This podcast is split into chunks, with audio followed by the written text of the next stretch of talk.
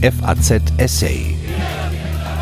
Gegenwart, Ereignisse, Gestalten. Revolution ist nicht ein kurzer Das katalanische Problem. Zu den erstaunlichsten Phänomenen der jüngeren Geschichte Spaniens zählt die Entstehung des katalanischen Nationalismus. Vor gut 100 Jahren war er eine Reaktion auf die Identitätskrise Spaniens. Heute hatte das Potenzial, die Einheit des Landes zu zerstören. Ein Essay von Prof. Dr. Birgit Aschmann, Humboldt-Universität Berlin.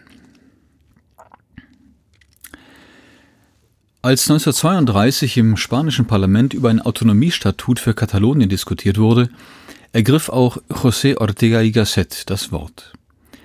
Eindrücklich warnte der Abgeordnete und Philosoph alle, die annahmen, mit einem Autonomiestatut die Spannungen zwischen den katalanischen Nationalisten und den Bewahrern der staatlichen Einheit Spaniens ein für allemal lösen zu können. Das katalanische Problem, so Ortega y Gasset, ist nicht zu lösen, man muss damit leben. Alle anderen Spanier müssten die Katalanen ertragen und diese die Spanier. Eine andere Option gäbe es nicht. Stelle man die Katalanen zufrieden, indem man ihrem partikulären Nationalismus nachgebe, brüskiere man den Rest des Landes. Die Sequenz zeigt zum einen, dass der aktuelle Konflikt über die Unabhängigkeit Kataloniens eine lange Vorgeschichte hat. Ohne sie ist die Dynamik des katalanischen Separatismus nicht zu erklären. Zum anderen verweist das Diktum darauf, wie eng Katalonien und das restliche Spanien miteinander verflochten sind. Dies wiederum muss in Rechnung stellen, wer die jüngsten Reaktionen aus Madrid verstehen will. Entsprechend sollen im Folgenden drei Fragen behandelt werden. Es gilt erstens zu klären, warum es den Spaniern nicht gleichgültig ist, ob die Katalanen dem Staatsverband angehören oder nicht. Dabei soll es nicht um die Finanzströme gehen, die es schon aus purem Nutzenkalkül ratsam erscheinen lassen, die prosperierende Wirtschaftsregion nicht ziehen zu lassen. Vielmehr soll das langfristig wirksamere nationale Selbstverständnis der Spanier im Vordergrund stehen. Zweitens gilt es zu erhellen, in welchem Kontext der katalanische Nationalismus entstand und wie er sich in die Politik der heutigen Demokratie eingeschrieben hat. Und drittens soll anschließend mit Blick auf die Entwicklung der letzten Jahre gezeigt werden, welche Rolle die Geschichtspolitik bei der Eskalation des Konflikts spielt. Manche Katalanen sind heute allzu schnell bereit, alle Spanier als Faschisten zu bezeichnen, die ihrem Wunsch nach Unabhängigkeit entgegentreten. Bei allem Beharrungsvermögen der regierenden Volkspartei entbehrt diese Zuschreibung doch jeder Grundlage. In Anbetracht des so prominenten peripheren Nationalismus in Katalonien und auch im Baskenland ist es eher bemerkenswert, dass es gerade keine breite Unterstützung für einen lauttönenden spanischen Nationalismus gibt. Beides ist ein Erbe des Frankismus. Ähnlich wie die Deutschen waren die Spanier nach der faschistischen Hypertrophie des Nationalen mehrheitlich auf kritische Distanz zur Nation und ihren Symbolen gegangen, schon weil diese wie zum Beispiel Hymne und Flagge auch von Franco in Dienst genommen worden waren. Bei der periphere Nationalismus der Katalanen in den zurückgenommenen 40 Jahren gerade dadurch legitimiert, dass er von Francos Schergen bekämpft worden war, blieb ein spanischer Nationalismus durch die Diktatur diskreditiert. Dabei ist unstrittig, dass sich die Spanier heute als eine Nation verstehen, deren Herzstück die Kombination aus Vielfalt und Einheit ist. Die besondere Bedeutung der Einheit ergab sich zunächst aus den historischen Erfahrungen der Zwietracht. Schließlich gab es im 19. und 20. Jahrhundert mehrere Bürgerkriege und immer wieder schwere Arbeiterunruhen. Hinzu kam die Überzeugung, dass Größe nur durch Einheit zu haben sei. Schon daraus erklärt sich das Motto der spanischen Diktaturen. Einig, groß und unteilbar, una grande e indivisible, war der Leitspruch von Miguel Primo de Rivera, der von 1923 bis 1930 in Spanien herrschte. Bezeichnenderweise reagierte er dabei auf eine Krise in Katalonien, war doch die Region von den heftigsten Sozialkonflikten dieser Zeit geschüttelt. Einig, groß und frei, una grande libre, lautete kurze Zeit später das Motto der Franco-Diktatur von 1936 bis 1975. Größe und Einheit verweisen dabei nicht zufällig auf das 16. Jahrhundert, das im kollektiven Gedächtnis der spanischen Gesellschaft im 19. und 20. Jahrhundert zum konkurrenzlosen Sehnsuchtsort geworden war. Liberale wie Konservative beriefen sich auf diese Zeit, wobei sich die einen mehr an den kulturellen Hervorbringungen des Siglo de Oro und die anderen mehr an der machtpolitischen Expansion orientierten. Beiden politischen Gruppen war die Einheit wichtig. Sie galt als die zentrale Hinterlassenschaft der katholischen Könige Isabella I. von Kastilien und Ferdinand von Aragon. Durch Heirat und Eroberungen hatten die beiden Monarchen ausgangs des 15. Jahrhunderts die iberische Halbinsel bis auf Portugal unter eine einheitliche Herrschaft zwingen können. Auf die politische Einheit folgte die religiöse. Nach der Eroberung des letzten islamischen Königreichs in Spanien im Jahr 1492 trugen die Vertreibung von Juden und später Mauren sowie Zwangstaufen und Inquisition zur Entwicklung eines Staatsgebildes bei, das sich vor allem durch seine Katholizität auszeichnete. Über Jahrhunderte galt dies als Errungenschaft, ohne dass der Preis für diese Art Einheit problematisiert worden wäre. Dabei war sowohl die politische als auch die religiöse Einheit brüchig. Schon das Ausmaß physischer und psychischer Gewalt, mit welcher die Restbestände jüdischer Kultur getilgt werden sollten, ließ darauf schließen, wie viele Conversos in der Gesellschaft abgetaucht waren. Um deren Einfluss zu unterbinden, wurde der Nachweis gefordert, dass über mehrere Generationen die Ahnenkette frei von Juden war.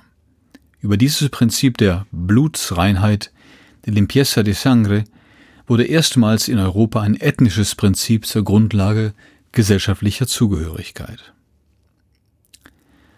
Noch fragiler war die territoriale Einheit. Die Territorien, die von den katholischen Königen zusammengeführt worden waren, hatten ihre Selbstständigkeit behalten und waren fast nur durch die Krone vereint.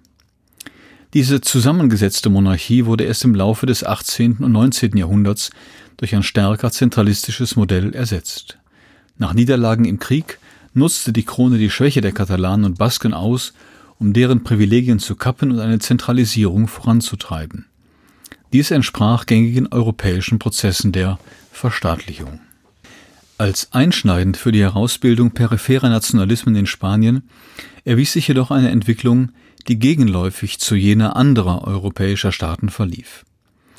Während diese im 19. Jahrhundert ihr wachsendes Machtpotenzial durch imperiale Expansion unterstrichen, ging das spanische Imperium nahezu gänzlich verloren.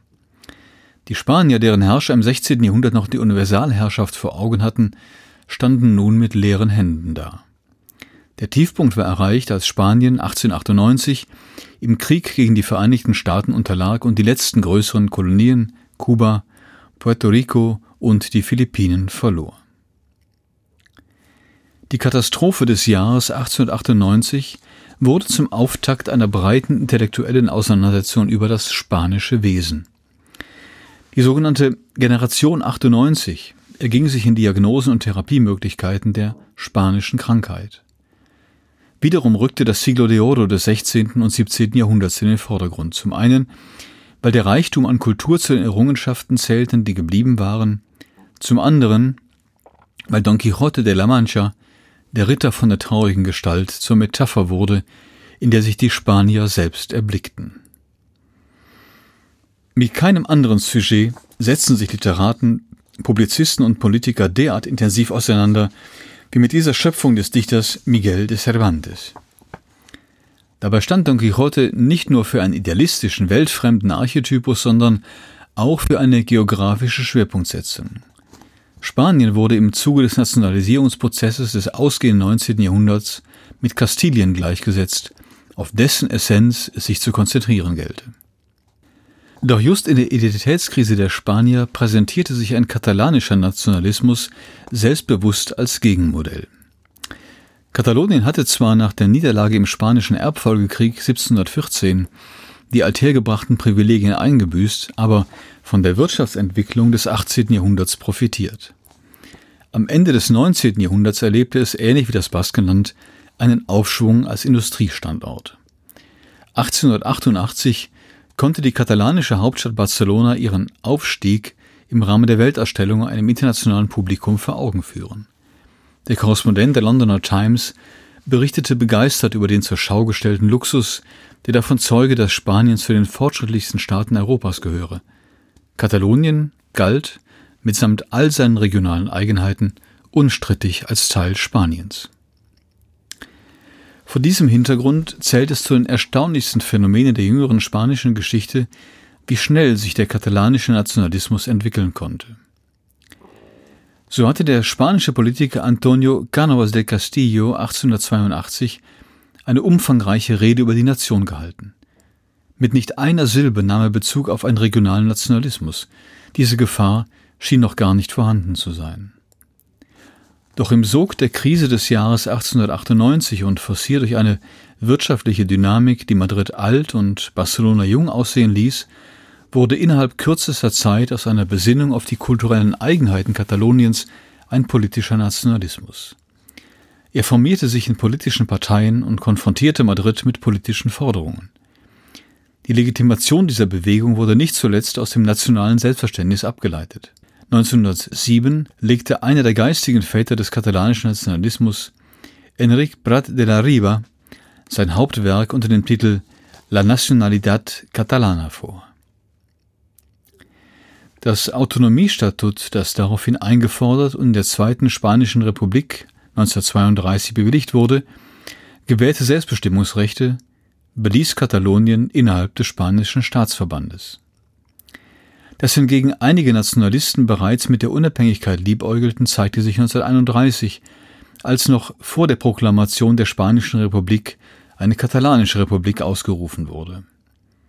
Als der Präsident der katalanischen Generalitat im Oktober 1934 eigenmächtig einen katalanischen Staat ausrief, wurde dieses Experiment nur zehn Stunden später durch das Militär der Spanischen Republik beendet. Die Gestaltungsspielräume der autonomen Generalitat wurden somit schon zwei Jahre vor dem Bürgerkrieg wieder eingeschränkt. Nach dem Sieg Francos verschwanden sie ganz. Für die Frankisten waren die katalanischen und baskischen Nationalisten Teil des Antispaniens, welche Größe und Einheit Spaniens zersetzen wolle. Sie wurden Opfer von Säuberungen, mit denen sich das Regime in den ersten Jahren schonungslos seiner Gegner entledigte. Erst in den 1960er Jahren eröffneten sich neue Möglichkeiten für kulturelle Ausdrucksformen. Dies entsprach einer auch schon von Primo de Rivera vertretenen Überzeugung, wonach sich die spanische Nation aus einem kulturellen Pluralismus speise, dem in harmlosen Manifestationen wie Theaterstücken, Liedern oder Tänzen Freiräume gelassen werden sollte. Während des späten Frankismus zeigte sich, dass der Katalanismus tiefere Wurzeln geschlagen hatte denn je. Die Repression hatte dazu beigetragen, dass sich weite Teile der Bevölkerung stärker mit dem regionalen Nationalismus identifizierten. Gleichzeitig solidarisierten sich breite Kreise der gesamtspanischen Demokratiebewegung mit den Katalanen und Basken. Der Ruf nach Einführung von Autonomien gehörte bald zum Standardrepertoire der Forderungen, die in der Zeit des Übergangs zur Demokratie nach Frankos Tod 1975 laut wurden. Dezentralisierung, wurde fast zum Synonym für Demokratie, zumindest innerhalb des linken Parteienspektrums. Die Gruppierungen des rechten Lagers und vor allem die hohen Militärs sahen die Sache anders. Die Einheit der Nation, die zum Kernbestand der Rechtfertigung von Bürgerkrieg und Frankismus gehört hatte, war in ihren Augen nicht verhandelbar. Der Text der spanischen Verfassung von 1978 trägt daher an vielen Stellen die Spuren des Ringens um einen Minimalkonsens, der die entschlossenen Demokraten zufriedenstellen und die Repräsentanten des alten Systems nicht bruskieren sollte. Die Suche nach Kompromissen mündete vielfach in vage, zum Teil widersprüchliche Formulierungen, die die Konflikte in die Zukunft verlagerten. Die immens hohe Zahl von Streitfällen, die seitdem vor das Verfassungsgericht gebracht wurden, gibt davon ein beredtes Zeugnis. Besonders häufig kamen die Klagen aus Katalonien, was sich daraus erklärt, dass die Verteilung der Zuständigkeiten zwischen Zentralstaat und Region so uneindeutig geblieben war. Symptomatisch ist der Artikel 2 der Verfassung, der das Verhältnis zu den Regionen regelt. Dort wird einerseits das Recht auf Autonomie der Nationalitäten und Regionen festgeschrieben, zugleich aber, und zwar an erster Stelle, die unauflösliche Einheit der spanischen Nation beschworen und sicherheitshalber noch einmal betont, dass es sich dabei um das gemeinsame und unteilbare Vaterland aller Spanier handle. Die Unterscheidung zwischen Nationalität und Nation blieb unscharf, zumal beide Begriffe umgangssprachlich auch synonym verwendet wurden. Implizit wird deutlich, dass der Begriff Nation für Spanien reserviert blieb. Als Staat war Spanien in Provinzen untergliedert, die sich zu autonomen Gemeinschaften zusammenschließen konnten. Das Baskenland, Katalonien und Galizien wurden wegen ihrer eigenen Tradition, Kultur und Sprache als historische Nationalitäten aus dem Kreis der übrigen Regionen hervorgehoben. Die konkreten Zuständigkeiten sollten jeweils in eigenen Autonomiestatuten ausgehandelt werden. Die Heterogenität der Regelungen setzte jedoch eine problematische Dynamik in Gang, die die spanische Tektonik bis heute prägt. Die Privilegien der anderen wurden jeweils mit Neid und Missgunst registriert. So ist es den Katalanen bis heute ein Dorn im Auge, dass die Basken über mehr Finanzautonomie verfügen. Zudem führte das Empfinden, als Region zweiter Klasse behandelt zu werden bei den übrigen autonomen Gemeinschaften zur Entwicklung eines induktiven Nationalismus. So reklamierte Andalusien mit Verweis auf die Eigenheiten seiner Geschichte und Tradition plötzlich dieselben Rechte wie die Nationalitäten. Von Madrid, Barcelona und Bilbao fühlten sich die Andalusier ausgebeutet. Mittlerweile verfügen alle autonomen Gemeinschaften über ein relativ hohes Maß an Autonomie. Das wiederum passt den Repräsentanten der historischen Nationalitäten nicht. Diese wollten eben keinen Kaffee für alle, sondern beharrten auf erkennbaren Vorrechten. In der Folge setzten die Regierung Kataloniens und des Baskenlandes alles daran, die 1979 verkündeten Autonomiestatute neu zu verhandeln. Da bekam es zu Beginn des 21. Jahrhunderts zu einem qualitativen Sprung. Nun war nicht mehr klar, ob das Selbstbild der Nationalitäten und die von ihnen beanspruchten Vorrechte noch mit der Unteilbarkeit der Nation nach Artikel 2 der Verfassung in Einklang zu bringen waren. Dabei ist der internationale Kontext in Rechnung zu stellen – mit den Nationalisierungsprozessen und Unabhängigkeitsbewegungen in Südosteuropa nach dem Zerfall der Sowjetunion schienen Grenzverläufe plötzlich veränderbar. Voran ging der Ministerpräsident des Baskenlandes mit dem nach ihm benannten Ibarretxe-Plan. Ein neues Autonomiestatut sollte den Basken eine Identität zubilligen und das Recht sichern, ihre Zukunft selbst zu bestimmen.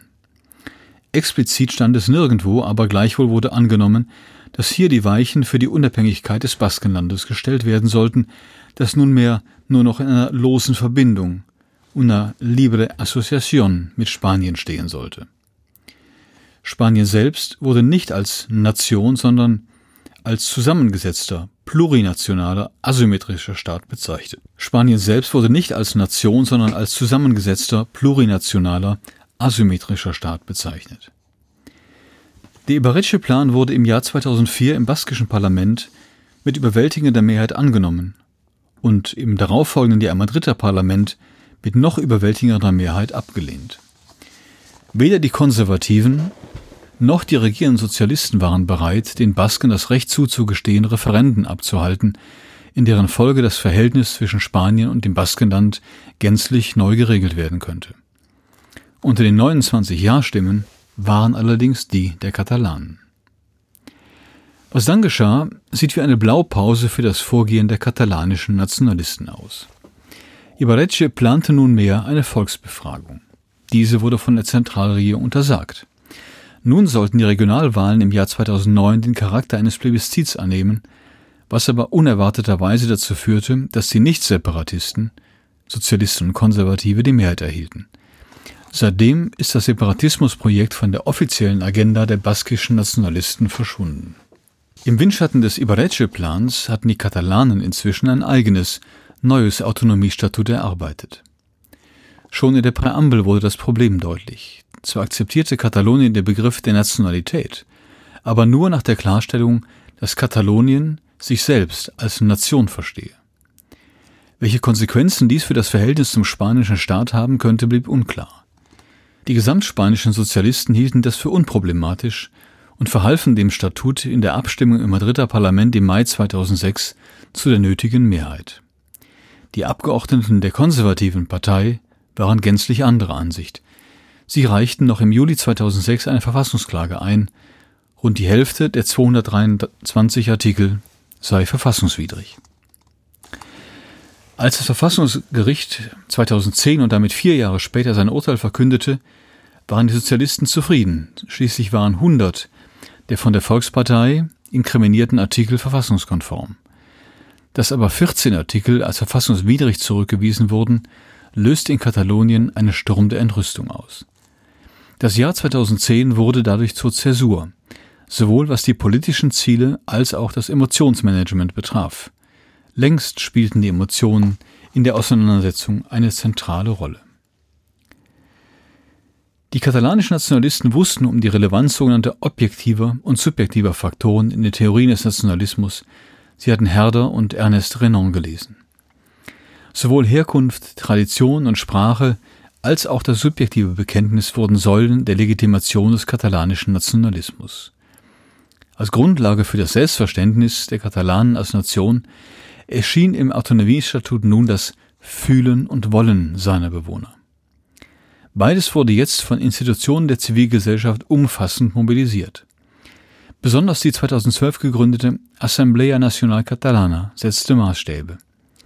Durch die Organisation von Mega-Massenevents anlässlich der katalanischen Nationalfeiertage entstand bald der Eindruck, dass ganz Katalonien für die Unabhängigkeit auf die Straße gehe. Als Ziel galt nun nicht mehr ein Arrangement innerhalb des spanischen Staates, und sei es auf der Basis einer doppelten spanischen und katalanischen Identität. Das war die Politik von gestern. Den nationalistischen Aktivisten ging es jetzt um die Unabhängigkeit und Loslösung von Spanien. Dafür wurde ein neues Emotionsregime wichtig, das sich in besonderer Weise aus Geschichtsbildern speiste. Es brauchte jetzt Erzählungen, die den Katalanen möglichst viel Gutes und den Spaniern möglichst viel Böses zuschrieben. Das war umso leichter, als Spanien seit 2007 eine Wirtschafts- und Korruptionskrise versank. Die Katalanen wurden als fröhliche, fleißige, freiheits- und friedliebende Demokraten und Europäer in Szene gesetzt, während die Spanier als korrupt, repressiv, frankistisch bzw. faschistisch beschrieben wurden. Von zentraler Bedeutung wurde die Erzählung von der katalanischen Unterdrückung durch die Spanier von zentraler Bedeutung wurde die Erzählung von der katalanischen Unterdrückung durch die Spanier vom 16. Jahrhundert bis in die Gegenwart. Natürlich hat es all diese Elemente gegeben, aber wenn systematisch alle anderen Fakten weggelassen werden, die einer solch einseitigen Sicht entgegenstehen, wird daraus das Paradebeispiel einer politisch instrumentalisierten Geschichtsklitterung. Kein Wunder, dass bald viele an die Mehr von der unentwegten Demütigung der Katalanen durch Spanien glaubten, Schließlich verbreiteten selbst katalanische Historiker dieses Narrativ. Weil dieser Staat immer, immer gegen Katalonien war und ist, hätten sich die Katalanen von ihm abgewandt. So die einstige Vorsitzende der Assemblea Nacional Catalana und spätere Präsidentin des katalanischen Parlaments Carme Forcadell. Die Unabhängigkeit sei eine Frage des Überlebens für das katalanische Volk, andernfalls drohe der Untergang. Angesichts der populistischen Vehemenz, mit der diese Bilder und Emotionen verbreitet wurden, ist es bemerkenswert, dass sie bei der Wahl vor drei Jahren und auch im Dezember des vergangenen Jahres nur rund die Hälfte der Bevölkerung Kataloniens überzeugten. Politische Lösungen werden es schon deshalb schwer haben, weil durch die polarisierende Emotions- und Geschichtspolitik Zerwürfnisse nicht nur zwischen Zentrum und Peripherie, sondern auch innerhalb der katalanischen Gesellschaft entstanden sind. Aber auch das ist nicht neu. Schon 1932 befürchtete Ortega y Gasset, dass die Gefühle der Katalanen, die sich nicht als Spanier fühlten, denen gegenüberstünden, die Katalonien als integralen Bestandteil Spaniens empfänden. Mal dominierten die einen, mal die anderen. Letztlich aber bleibe es das gemeinsame Schicksal aller sich, wenn auch mit Schmerzen, wechselseitig zu ertragen. Ein Essay von Professor Dr. Birgit Aschmann, Inhaberin des Lehrstuhls für europäische Geschichte des 19. Jahrhunderts an der Humboldt-Universität Berlin. Der Essay erschien in der Frankfurter Allgemeinen Zeitung vom 18. Dezember 2017 im Ressort Die Gegenwart. Redakteur im Studio Daniel Deckers. FAZ Essay. Ereignisse gestalten.